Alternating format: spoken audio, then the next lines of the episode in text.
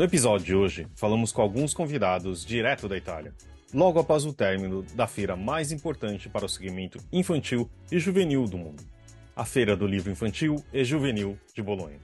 E temos aqui alguns convidados bem especiais. Primeiro, por meio de um áudio, temos a participação de Rafaela Machado, a editora executiva da Record, e à frente da Galera Record, contando um pouco sobre sua visão da feira. E depois conversamos com Júlio Silveira, editor, escritor e curador da IMA Editorial no Brasil e à frente da Motor Editorial em Portugal. Ele também é curador do Ler, Festival do Leitor, e conta como foi sua primeira vez em Bolonha.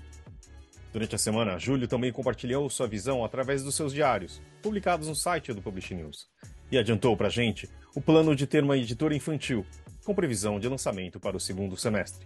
Em seguida, conversamos com Dolores Prades, fundadora, diretora e publisher do Instituto Emília. Já veterana na feira, ela nos fala como é voltar à feira depois dos anos de pandemia, sobre a participação do Instituto Emília no evento, do seu papel como consultora para a América Latina na Feira de Bolonha, a participação brasileira no evento e ainda sobre tendências relacionadas aos livros, temas e mercado de livros infantis. Em comum, os três participantes falam sobre a importância da presença na feira e sua relevância no mundo de hoje. Esse podcast é um oferecimento da MVB Brasil, empresa que traz soluções em tecnologia para o mercado do livro. Além da MetaBooks, reconhecida plataforma de metadados, a MVB oferece para o mercado brasileiro o único serviço de EDI exclusivo para o negócio do livro. Com a PubNet, o seu processo de pedidos ganha mais eficiência. E já viu falar em POD? Impressão sob demanda? Nossos parceiros na Livro são referência dessa tecnologia no Brasil, que permite vender primeiro e imprimir depois, reduzindo custos com estoque, armazenamento e distribuição. Com o POD da Um Livro, você disponibiliza 100% do seu catálogo sem perder nenhuma venda. Esse é o episódio número 261 do podcast do Publish News, do dia 13 de março de 2023 gravado no dia 10. Eu sou Fábio Errara e esse episódio conta com a participação de Talita Facchini e a edição de Fábio Errara. E não se esqueça de assinar nossa newsletter, nos seguir nas redes sociais, Instagram, LinkedIn, YouTube, Facebook, Twitter e TikTok, todos os dias com novos conteúdos para você. E agora, Rafaela Machado e depois Júlio Silveira e logo mais Dolores Prates. Oi, pessoal da Publish News, tudo bom? Aqui é a Rafaela Machado, editora da Galera Record. Estou aqui diretamente de Bolonha para dar minhas impressões. Bem, essa foi a primeira feira que realmente se configura como uma feira da retomada, né? Depois da pandemia. A feira passada ainda foi um pouco incerta, com muita gente não confirmando. Essa vez é, todo mundo esteve de volta.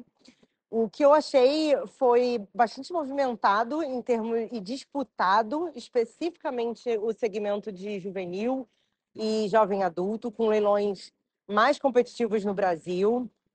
Eu acho que as editoras estão bem mais otimistas e tentando garantir aí os melhores é, títulos para o ano. Uma coisa que eu percebi também é que o mercado também voltou a ficar mais competitivo é, para os livros infantis, algo que não acontecia é, durante todo o governo Bolsonaro, por exemplo. Esse era um segmento que estava bastante quieto, bem inexpressivo e começou, voltou a se movimentar agora.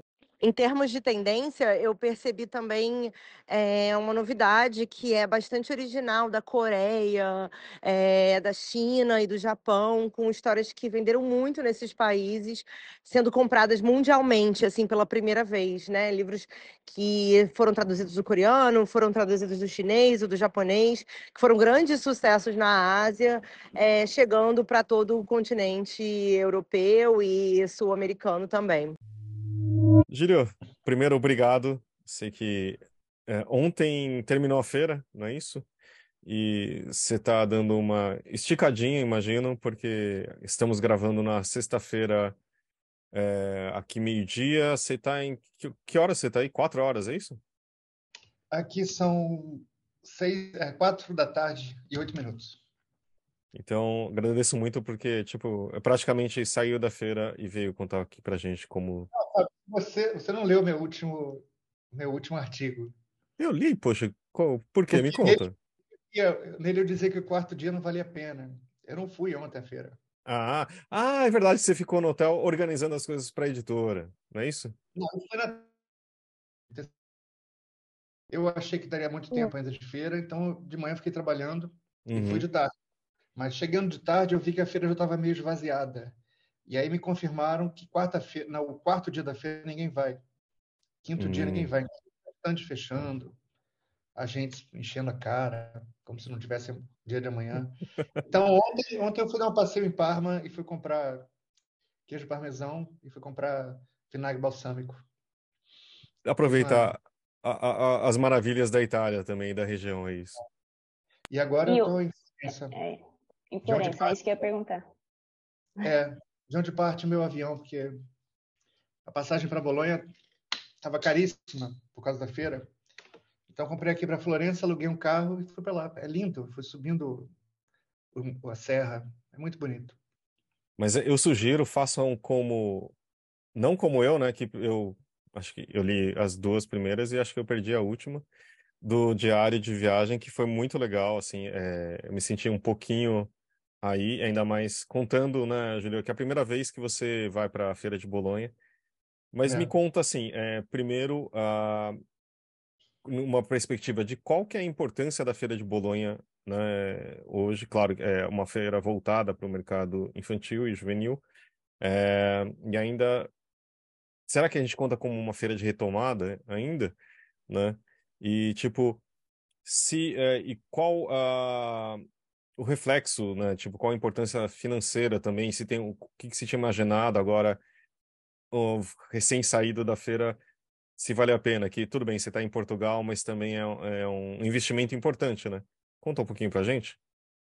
Então, sobre retomada, eu não sei se você se refere à retomada do mercado brasileiro geral ou se ainda está pensando na questão da epidemia, uhum. que a uhum. gente via lá, ainda tinha muitas placas de use máscara, limpe as mãos, mas as pessoas comentaram que era realmente a primeira feira que elas iam aliviadas, sem ter que se preocupar com nada disso. É, mais por isso, mais por aí. De beijinhos e abraços, bem latino. É, a retomada econômica, não sei se ela ainda existe, mas, enfim. Eu senti uma feira muito vibrante. É, mas como eu escrevi no primeiro episódio, eu não tinha referência. Minha primeira vez aqui. Eu já tinha ido feiras de Frankfurt, Londres, Salão de Paris, já fui em Pequim, uh, Bienal, obviamente. Então, eu achei um pouco diferente do que eu esperava. Eu achei positivamente melhor. Eu achei uma feira mais humana, mais interação, até pelo tema do, até pelo livro, né? É, eu tive essa, essa, sensação estranha porque primeira vez que eu ia na feira e não conheci ninguém, parecia que eu estava voltando ao começo da minha carreira lá, final da final do milênio passado. E mas eu achei muito proveitoso, Fiquei um pouco confuso com os stands, que tinha um projeto meio complicado. É, demorei, acho que o primeiro dia, acho que eu tive que entender como é que era a feira, qual era a dinâmica, como é que ficavam os espaços. Mas é, qual que é o tamanho dela, assim, tipo, você consegue... Quantas vezes é a hum. Bienal do Rio ou do São Paulo, sei lá? Não, é, é ela fica com quatro pavilhões sendo que dois são muito estreitos, praticamente um corredor, e dois são meio quadrado. É... Eu não sei comparar com a de São Paulo do Rio, porque são lá elas, as do Rio e de São Paulo são mais espraiadas, com pavilhões imensos. Lá tem essa questão dos corredores. Agora, o espaço da feira é que é imenso. O espaço do, do, do venue, né? Porque nós ficamos com os pavilhões 25, 26, 29 e 30. Mas, você, mas tem mais de 40 pavilhões, né? Então, imagino que haja feiras bem maiores aqui. É, mas primeiro dia eu já fui me aclimatando. É, eu fiquei um pouco maravilhado primeiro dia, já comecei a achar coisas muito bacanas. Obviamente, anotei para procurar depois, e não achei depois, óbvio. E no segundo dia já foi mais produtivo. Eu aprendi também como é que lida com os agentes, é diferente da Frankfurt, é bem menos ansioso, digamos assim. É, duas primeiras pessoas com quem eu falei, eu já queria fechar um acordo e elas responderam: não fechamos acordo, negócios na feira. Quando você volta, você ou fala com a minha gente. Primeiro você lê o PDF. Agora é engraçado porque ela é um livro infantil, tem oito páginas e deve ter meia lauda de texto. Posso ler aqui. Não preciso ler tanto. E, enfim, eu, eu fui chegando naquela situação de é, o último entrar no, do ônibus, já queria sentar na janelinha, descer para o playground. É, mas para mim foi bastante positiva a experiência. E, e eu estou, então, vou anunciar aqui em primeira, primeira mão Quero lançar uma editora ou um selo para esse segmento e publicar pelo menos uns 12 livros até o final do ano. Entrar nessa história depois de 20 anos de eu ter publicado meu último livro infantil lá pela Casa da Palavra. Lá em... O legal, então, é que a feira desses primeiros relacionamentos, né? Mas aí, mesmo você falando que é, é mais é, humano, que eles não querem fechar contrato lá, você sentiu que pelo menos vai acontecer, que eles estão abertos a realmente olhar o PDF depois e fechar um negócio? Não, eu não fui, eu fui comprar títulos, não vender. É, eles que sim, mas eu... fechar no final das contas, assim. Né? Fechar, eu acho que sim. Eles só pediram para formalizar. Já estou trocando e-mails aqui com gente e eu também achei interessante isso porque é uma feira que eu, fiquei, eu fiquei preocupado porque eu não tinha conseguido marcar é, muitos encontros previamente. Porque é sempre na correria, né? Mas, para minha satisfação, eu vi que dava para marcar lá. De vez em quando você via o agente conversando com alguém, você ficava lá em pé, chupando o dedo. Quando ele saía, você perguntava: Você tem cinco minutos? E era o suficiente. Porque na verdade, muitas vezes eu já tinha pego o livro no, na estante, folheado, refletido, enquanto esperava o agente ficar livre. Eu chegava lá, olha, tudo bem, eu sou o Júlio, do Brasil, gostei desse livro, e pronto. Então, para mim, foi eficiente. Eu consegui bastante contatos e eu tive até que me reprimir um pouco, porque eu queria sair propondo dezenas de livros mas eu sou neófito nesse mercado, eu não conheço, é, é bem diferente. Apesar de eu ser editor há um quarto de século, ou mais, sei lá, é, o mercado é bem diferente. A dinâmica é diferente, os pontos de venda são diferentes, os custos de produção são diferentes. Ah, então, eu estou aprendendo com toda a humildade possível é, como, traba como trabalhar nessa, nesse segmento. E assim como você comentou nos seus artigos, é impossível não fazer comparações com o livro de Frankfurt. E lá você tem esse ritmo super acelerado, né? Você pode terminar o primeiro dia já morrendo de dor nos pés de tanto que você anda é. naquele lugar. Então, assim, é, no final desses dias que você acompanhou a feira, é, e também em Frankfurt tem esse último dia, o povo já está indo embora, né? Os editores nem ficam tão lá. É, no final das contas, o que você consegue dizer é que você cansou menos, podemos dizer assim? Olha, Thalita, a gente precisa reconhecer que eu já não sou aquele moleque de 28 anos que eu tinha quando eu fui na primeira feira. É, então, minha energia já não é tão grande. Por outro lado, eu percebi também que é, Bolonha é uma feira um pouco mais comportada, no sentido de que as pessoas não saem para checar de cerveja que nem é em Frankfurt. Talvez porque o ritmo na feira não seja tão ansioso é, é mais prazeroso. Você anda, conversa, encontra. Você não, lá em Frankfurt, a maioria das reuniões era naquele cubículo dos, do, né, dos agentes. Era tudo bege, marrom, todas as mesinhas iguais. Então, era meia hora falando inglês, meia hora falando francês, meia hora falando espanhol, meia hora falando italiano, meia hora em português. E aquilo era mentalmente exaustivo. Agora, por outro lado, talvez para uma pessoa que vá pela primeira vez como eu, é também é meio ofuscante a, a feira de, de Bolonha, porque obviamente os livros têm um apelo visual bem forte, que são para crianças, então eles são reproduzidos em todos os estantes. Então é tudo muito colorido demais. Tem hora que eu comecei a ter uma, uma overdose visual e eu me senti meio mal. Mas, enfim, é, é só encontrar o, o, ritmo. No dia seguinte eu já estava. Tive o contrário. No dia seguinte eu estava animadíssimo, já queria contratar livros da Sri Lanka, da Namíbia, não sei de onde. Eu estava abraçando editores do, do Cazaquistão. É, mas é isso, a primeira, primeira vez que eu venho, tenho que pegar o ritmo. Mas eu estou muito animado. E nessa feira, a gente tinha falado no começo dessa questão de retomada, só para dar alguns números, esse ano Bolonha teve 1.456 expositores, e aí eles já mandaram um balanço final que receberam 28.800 visitantes profissionais, e com 325 eventos. Aí eles apostaram bastante esse ano, e o que foi meio que um diferencial da feira, o Bolonha Book Plus, né? Que essa, essa programação é, não tão centrada na, no mercado de livro infantil. É, você acompanhou alguma dessas, dessa programação? Você percebeu que tinha mais esse, essa parte, é, essa, essa, programação fora só fazer negócios na feira? Sim, eu, eu, meio que por acaso participei de alguns, quer dizer, assistindo, assisti alguns, uhum. encontrei alguns brasileiros falando também. Uma vez sentei e era uma entrevista com a Flávia Bonfim, que, ganhou, que foi menção rosa. Tinha um espaço também interessante chamado Publish Her, que é um publisher, publisher que era assuntos em volta em torno das mulheres. E eu assisti alguns e achei interessante, enfim.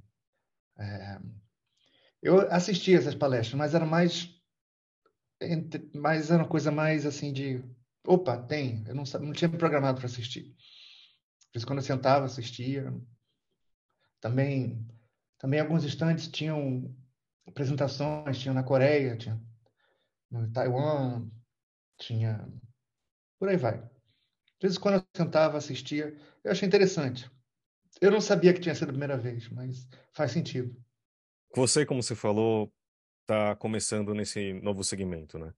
Você consegue perceber, tipo, primeiro, as diferenças que, claro, não só da feira, mas é, tem um outro ritmo e tem um, uma outra forma de publicar, né, também.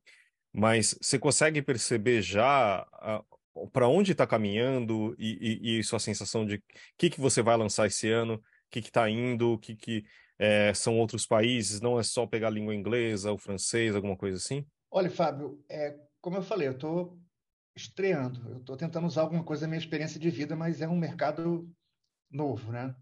Então eu estou tentando ver o que, que funcionaria. Eu pego meus filhos como referência, que tipo de livros é, os atrairiam, né?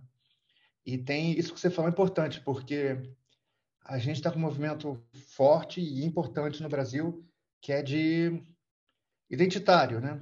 Olhar para nós, para nós mesmos. Então, você vai na Europa, chega lá uma opção de livro de princesas brancas e dragões e castelos e neve, e essa coisa realmente, por mais bonito que seja, eu acho que não dá.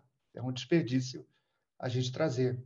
Agora, também não consigo achar nada sobre povos indígenas, povos ah, originários do Brasil lá. Então, a minha estratégia vai ser fazer um mix. Eu achei, eu acho que vou estrear com seis livros que eu comprei aqui, que tem um pouco de é, identificação com o povo brasileiro, por algum mistério. Mesmo que tenham sido publicados em países muito diversos, eu consegui ver relação. E, por outro lado, também estou com autores brasileiros produzindo livros. Eu espero que eles fiquem prontos até, até o fim do segundo semestre. Então, estou fazendo esse mix. Eu acho que se a gente só sair e pegar seis livros bonitinhos, onde o sapo na neve, com o dragão, com a princesa, e trazer para cá e vender, eu acho isso, é, como diz o Caetano, é só, só trazer umas confusões às prateleiras. Acho que precisa de alguma coisa diferente. Então, eu vim aqui e trouxe, e procurei algumas coisas diferentes, é, mas que eu acho que dialogam muito com o contexto brasileiro contexto brasileiro também toda essa preocupação que tem com a com o que está se aprendendo com o novo ensino médio, o que está se aprendendo fundamental 1 e 2.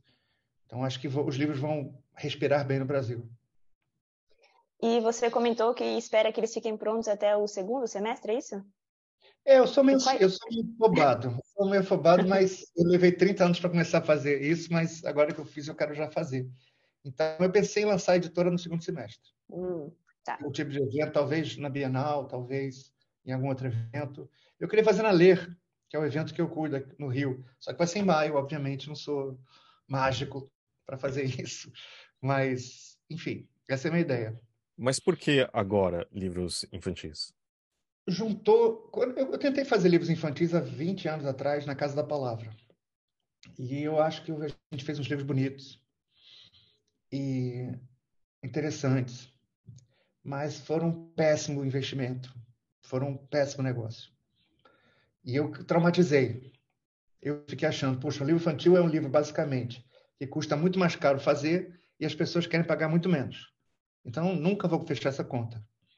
Então, eu fiquei meio traumatizado com o livro infantil. E aí, depois, a minha vida, quando saí da Casa da Palavra, eu fiz uma série de coisas. Fui trabalhar na Nova Fronteira, abri a IMA, e na IMA fui fazer filme, site, é, evento literário. Mas, nos últimos anos, eu fui me destraumatizando. Eu fui vendo como é que está o mercado. Eu estou vendo agora que existe um, um ambiente que faz mais sentido economicamente. É, o fato de eu trabalhar na Lê acabou me aproximando muito dessa relação com os professores. A Lê hoje é um evento que, que atrai todos os estudantes do ensino médio do estado do Rio. E eu acabei me envolvendo muito com os professores, com os estudantes, com a diretorias, acabei estudando o assunto e fui me informando. Também conheci colegas, distribuidores, editores, que me comentaram a experiência deles. Então, eu achei que valia a pena. Eu achei que valia a pena. É, vamos ver se eu quebro a cara ou não. Quem sabe?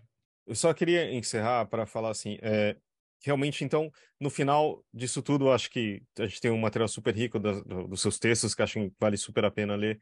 E, assim, mas você acha que a, a feira, hoje em dia, ela faz sentido? Porque antes da, da, da, da pandemia tinha uma, uma, uma, história muito forte de que a relevância das feiras, né? Porque você resolvia tudo por e-mail, Zoom, etc, etc, etc, né? Mas e agora? Tipo, para você, pelo visto, ela faz muito sentido e mesmo, claro que a gente, eu sempre acho que essas feiras de retomada ou pós-pandemia, se é que dá para falar, elas têm toda uma empolgação, uma alegria, mas eu, eu só sinto um receio. Será que vale a pena? Porque financeiramente é muito caro para as editoras, né? mais para as pequenas, e estão virando alguma outra coisa, né? O que, que você acha? Olha, para mim, é... eu fiquei me lembrando de quando o Jorge Joaquim, da Intrínseca, foi para a primeira feira de Frankfurt sem ter editora. Ele me contou isso. Ele foi lá para circular, de vez em quando ele falava com alguém, mas ele era um peixe fora d'água. Mas ele disse que para ele isso metendo. Então, no primeiro momento, eu vim para Bolonha para saber onde eu estava me metendo, para saber que mercado é esse, que público, que produtos, que livros. É, por outro lado, tem a questão dos e-mails. É, posso dar um exemplo? Eu vasculhei o catálogo online de, de Bolonha, que é muito difícil, porque são centenas de editores, você não faz ideia quem sejam, e achei lá uns três ou quatro títulos interessantes. Agora, a maioria dos livros que eu achei em Bolonha não foi achado na, na, na, internet. Não foi nem proposto por a gente. Foi eu botei a mão na estante, puxei e vi. Entendeu? Então, para mim, a feira faz sentido, porque ela me proporcionou o contato. Eu nunca teria chegado nesses livros, e tem três livros que eu aposto muito, sem eu ter ido lá e, por um acaso qualquer, eu parei para tomar um café, eu parei para. Eu vi alguma coisa interessante na estante, na estante, fui lá, folheei e falei: Isso é bom, então, para mim, valeu muito a pena. A conta eu não faço, a conta eu faço depois, porque o editor não gosta de fazer conta, não sei quanto vai me custar isso, mas, enfim, eu acho que para mim valeu a pena. Mas cada caso é um caso. Agora, sobre os meus textos, eu acho incrível que eles tenham funcionado, porque eu escrevia ele literalmente no carro, saía da feira, andava quilômetros para chegar no carro, chegava lá, eu, ia, eu sabia que ia jantar, ia beber, eu falei, não vou conseguir escrever, então sentava lá e escrevia. Então, eu fico feliz que eles tenham saído minimamente coerentes. E da próxima vez você pode meter mais a faca no texto, tá? Porque, não estão assim primorosos, não, não tinha muita revisão. Eu escrevia ali no celular, eu tenho eu tenho hipermetropia, né? de vez em quando eu nem ligo o que estou escrevendo. E próxima vez você pode meter a, a, faca e reescrever o que você quiser. Mas, mas não precisou, não precisou. Você escreveu na correria, mas não precisou muita coisa, não. Só algum. A, a gente. É, o próprio corretor, às vezes, é o vilão é. da história, mas o texto estava ótimo. É. Não, mas isso é problema do editor, né? Porque você vive, supostamente, você é a pessoa que corrige o texto dos outros. Quando você bota um erro pra, na janela, você fica assim, duplamente humilhado, né? Supostamente é você, é editor que não sabe escrever, como é que vai publicar o livro? Mas, enfim, mas que foi direito. É, eu estou retomando agora com que, que passou de semanal para quinzenal, depois mensal, trimestral, anual. E agora estava perigando virar bissexta, mas eu já colaborei lá com um texto sobre inteligência artificial e agora com a feira. Então vamos juntos. Gostei de voltar a escrever.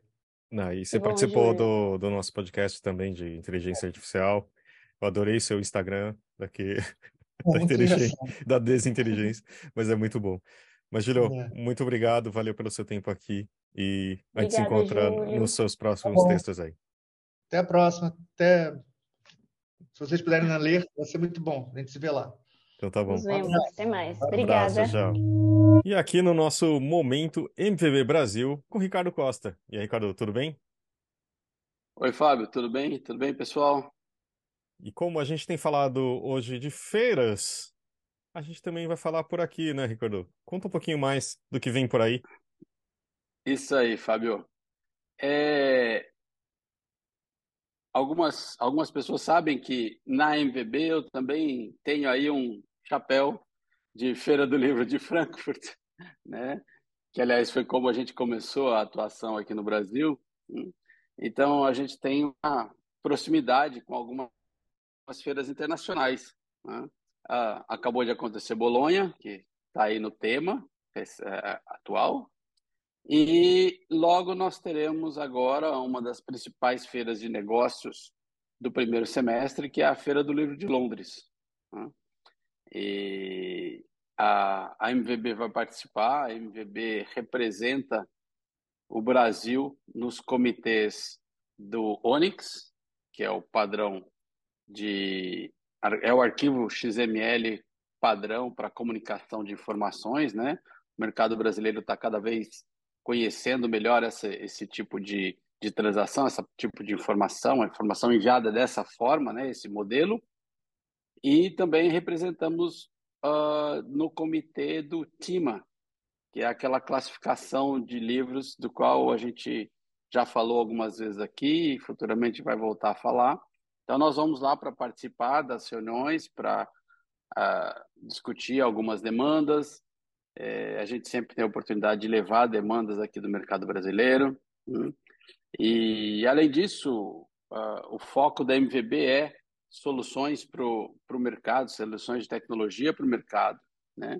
Recentemente, recentemente, há um ano e pouquinho, a MVB adquiriu parte uh, dos negócios da Nielsen no Reino Unido. Então, a gente hoje tem um escritório lá.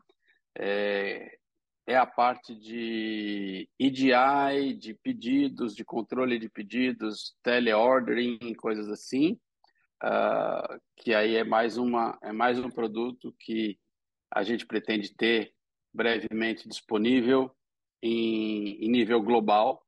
Uh, a gente já tem uma base nos Estados Unidos, a gente já falou aqui de PubNet. Um monte, são vários nomes por enquanto, né? Mas isso tudo vai ser consolidado uh, numa plataforma só e o, o comprador e o vendedor vai vários mercados uh, no Brasil e no exterior. Né? Então, isso é um negócio bacana que vem aí pela frente.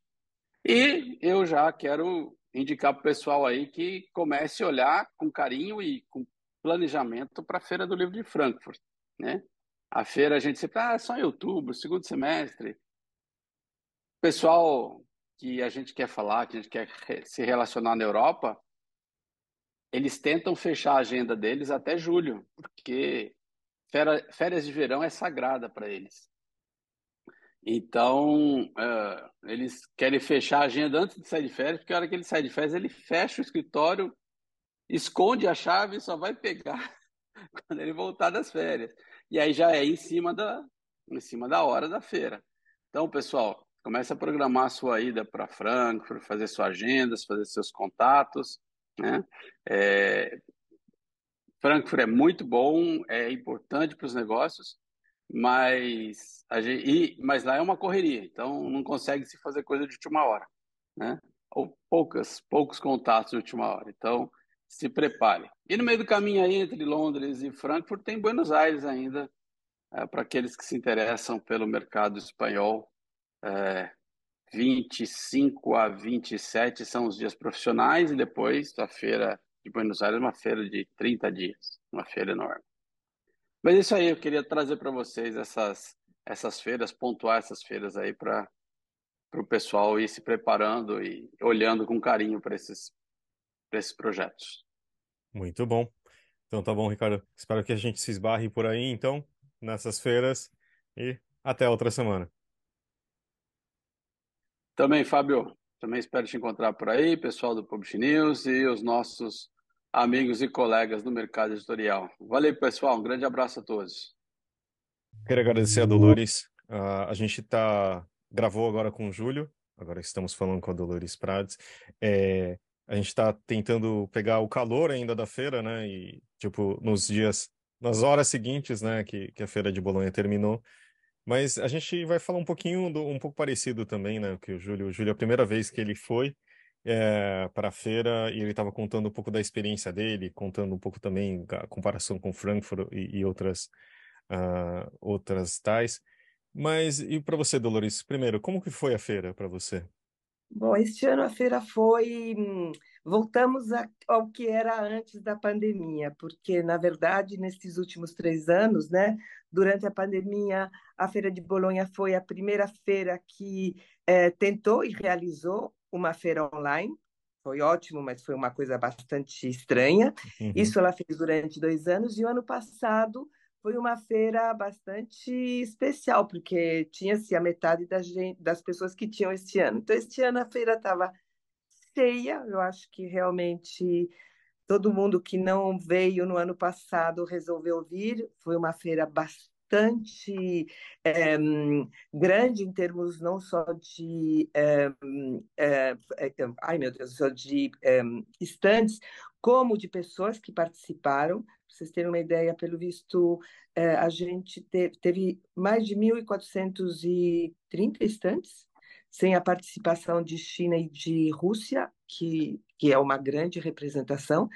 Então, teve muita gente, eu achei uma feira bastante é, forte em termos de participação, muita energia, muito dinamismo. Acho que o pessoal estava precisando mesmo se encontrar.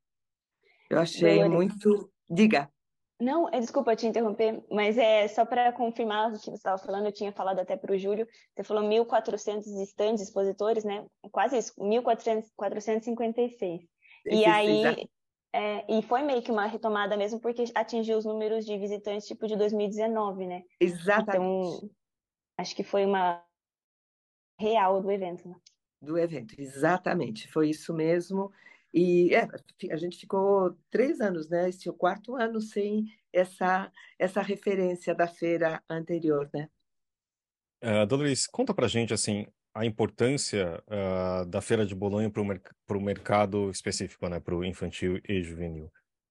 Olha, a gente teve várias pessoas agora que vieram pela primeira vez e, e eu sempre falei, eu acho, seja, além de ser um lugar onde você encontra o mundo e você toma conhecimento do, do que está sendo produzido no mundo, é exatamente por isso é um lugar onde você sendo editor, claro que para os editores é fundamental e é mais, digamos assim, o, o, o resultado é mais é, direto, né? Mas eu acho que todo mundo que trabalha com livro infantil e juvenil, a feira é assim uma fonte de referências que faz com que você consiga ter critérios com que você consiga ver, inclusive rever aquilo que é a sua produção, porque está todo mundo lá. Então você pode, em três, quatro dias, é, se dar conta de quais são as principais tendências, o que, que o mercado está fazendo, certo? Quem são os países que estão, digamos assim, se é, sobressaindo, quem está criando coisas mais originais. E, além disso, é, a feira esse ano, não sei se vocês têm esses números, a Feira de Bolonha não é apenas uma feira, digamos assim, comercial, né? Uma feira de negócios. Ela não é comercial, é de negócios. Mas teve 323 eventos paralelos. Então, é, uma, é, é, um, é um lugar onde você tem uma, é uma festa, é uma feira cultural. Então, se você quiser saber, né, ou seja, o que está se pensando em termos de ilustração, o que, que os ilustradores de ponta estão pensando, se você quer saber, a gente teve é, participou de três meses, quatro mesas, é, trazendo inclusive as questões do Brasil para a feira. Então, é um lugar. Na verdade, qual é o problema? Os editores não conseguem assistir porque está todo mundo atrás, reunião atrás de reunião. Mas é o, é o centro do negócio da literatura infantil e juvenil. Então, muita gente estava, inclusive, falando, né? É, tem que vir, porque você tem aquela questão, não, a gente fala né, pelo Zoom, a gente eh, acessa os dados via, é, via internet, mas não é a mesma coisa, sabe? Ou seja, as relações são feitas aqui, você vê os novos projetos, então eu acho que é fundamental a participação em Bolonha para qualquer pessoa que trabalha com literatura infantil e juvenil. E você comentou, né, sobre esse crescimento dos eventos e tal. É, mas como é que foi ter um stand nessa edição de 60 anos do evento e ainda também conseguir participar da programação levando os assuntos do Brasil para lá? É, eu acho que dá uma importância muito maior né, para a nossa região ali na Feira de Bolonha, né? Com certeza. Bom, é, enfim, eu como consultora da feira para a América Latina, durante esses últimos anos, eu tenho tido espaço para sugerir mesas, né? Então, no primeiro ano que eu fui consultora, uma das coisas que a gente acabou fazendo, eu digo a gente porque eu sou a consultora, mas eu acabo tentando levar mais ou menos o que o pessoal da região é, carece, né? Então, para vocês terem uma ideia, foi nesse meu primeiro ano que teve a primeira é, mesa falada em espanhol, porque nunca tinha havido uma mesa falada em espanhol. A gente pode falar português, sim, mas pensando na América Latina, então, eu tentei falar para o pessoal, gente, as pessoas da América Latina dificilmente falam inglês. Ou vocês colocam uma mesa em espanhol para que os ilustradores possam falar, ou vai ser muito difícil ter essa voz, né? Então, isso foi o primeiro, digamos assim, a primeira coisa que eu realizei representando o, o, o nosso, a nossa América Latina. E, é, enfim, trazer a voz do Brasil em termos do que significa, por exemplo, Agora, a experiência de Parelheiros, que foi a Bel Santos Maier, esteve aqui, participou de duas mesas, né? seja, a experiência de Parelheiros, toda a nossa tradição, eh, não só tradição, como todos os nossos desafios atuais hoje, em termos de Brasil, da representatividade, né? daquilo que a gente chama de diversidade, etc., é extremamente importante. Ou seja, o Brasil tá, esteve aqui, participou, ou seja, as mesas foram incríveis, seja, a Bel já é conhecida aqui, né? Por, pela sua participação, ela esteve no ano passado esteve neste ano, mas não só ela, ou seja, a gente acabou discutindo questões que a gente acaba se tornando referência, ponto de inspiração, como aquilo que nós escutamos também, né? Então, eu acho que realmente a gente tá, marcou. Em termos do, do, do, do, do nosso stand, para o Instituto Emília, foi digamos, chegasse aquilo que a gente nem tinha sonhado. Eu confesso para vocês que foi uma coisa que foi uma ideia que a gente teve muito recentemente. Eu não sei como a gente conseguiu fazer o que a gente fez, mas conseguimos montar o estande. E era uma coisa que não tinha, não estava projetado, no fim acabou acontecendo e foi super importante em termos de, de um reconhecimento internacional e de uma imagem internacional que a gente conseguiu sabe, um espaço para se colocar. Dolores, você comentou várias vezes sobre as, as tendências, né? É, Sim. O que você pode falar para a gente um pouco do que, para onde você acha que o mercado está caminhando? Né? Tipo, e especialmente é, alguns anos atrás, a questão da, do uso da tecnologia ligada à literatura, voltar principalmente para as crianças. Né? O que, que você pode falar um pouco disso? Olha, eu, no, sobre a questão da tecnologia, o que eu posso te falar, isso tem sido algo que a gente tem visto, sinceramente, quando essa discussão, digamos, começou mais forte alguns anos atrás, para vocês terem uma ideia, não sei se o pessoal se lembra, é, a Feira de Bolonha, isso eu estou te falando acho que uns 12 anos atrás, é, teve duas ou três feiras que durante o domingo precedente à feira organizava só um dia da, do livro na questão digital. Isso, depois de dois ou três anos, acabou. Acabou por quê? Porque o primeiro ano hum, teve algumas novidades. O segundo ano, as novidades eram, mas quem estava falando sempre eram os mesmos. E no terceiro ano, se percebeu que, sabe, não tinha tanta novidade. Então, hoje você tem, você tem a parte digital, mas eu confesso a vocês que não é a questão fundamental que se discutiu nesses últimos anos em Bolonha. Sabe? Ou seja, a questão do livro digital.